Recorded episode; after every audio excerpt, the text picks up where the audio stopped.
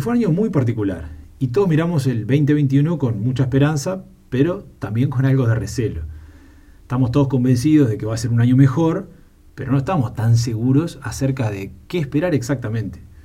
Si en el mundo actual siempre hay incertidumbres y dudas, es razonable sentir que este año viene un poquito más cargado en ese sentido. En este escenario es lógica la tentación de pensar, bueno, entonces ¿para qué voy a planificar? Si, igual no sé qué va a pasar y vayan a saber cómo se dan las cosas. Sin embargo, creemos que esto sería un error. Creemos que este año la planificación va a ser clave y para ello compartimos con ustedes algunas recomendaciones o tips. En primer lugar es que hagan un plan. Claro, un plan liviano, un plan ágil, una planificación que podamos ir ajustando y adaptando sobre la marcha, algo que podamos ir adaptando a la realidad tal cual se va dando. No es momento para gastar tiempo en planes extremadamente detallados para todo el año que pueden quedar obsoletos en un mes o en dos. Así que ese es el primer punto. En segundo lugar, si son una organización que gestiona por objetivos, es un año para ser un poco más flexibles con los objetivos tenemos que ver los objetivos como algo que nos impulse, algo aspiracional, que nos que dé la energía para ir en esa dirección y festejar los logros eventualmente si lo logramos, no como una línea rígida que es de vida o muerte cruzar. Tenemos que ser un poquito más flexibles en este año con los objetivos. Ahora, dicho esto, hay ciertas variables vitales que hay que monitorear muy de cerca. Y esto me lleva al tercer punto. Hay que identificar cuáles son los objetivos de tipo económico financiero u otros que pueden ser, que son en forma bastante literal muchas veces cuestión de vida o muerte para las organizaciones. Así que estos indicadores, estos objetivos, tenemos que monitorearlos muy de cerca.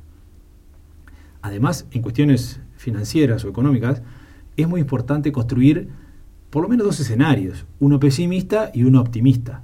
¿sí? Si las cosas van muy bien, esto es lo que puede pasar, si las cosas van mal, esto es lo que puede pasar tenemos que además asegurarnos la viabilidad de la organización si se da el más pesimista de los escenarios y eventualmente hasta considerar si, si estamos en ese escenario, si tenemos que hacer algunas, algunos cambios en la estructura de costos de la organización. En cuarto lugar, hay que identificar los logros clave. Hay que identificar cuatro o cinco cosas importantes, medulares, que querramos lograr en el año. ¿Sí? Pueden ser de índole económico, de índole financiero, de diversificación, de satisfacción de clientes o de clima organizacional o de innovación, que en estos momentos es tan importante.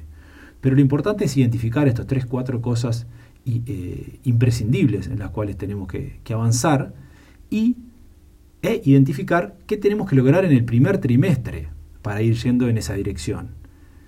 Una vez finalizado el primer trimestre podemos revisar cómo nos fue, cómo venimos y de ahí planificar qué tenemos que lograr en el segundo trimestre y así sucesivamente, ¿sí? en cortos ciclos de planificación.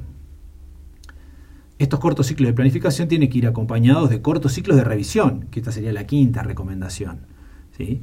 En cada revisión este, trimestral eh, hay que monitorear muy de cerca la presencia de desvíos en ese caso, definir qué acciones tenemos que tomar para corregirlos o incluso si tenemos que modificar cuál es la planificación macro que teníamos para el año. Tal vez pasaron cosas que comprometen seriamente la expectativa que teníamos desde un principio.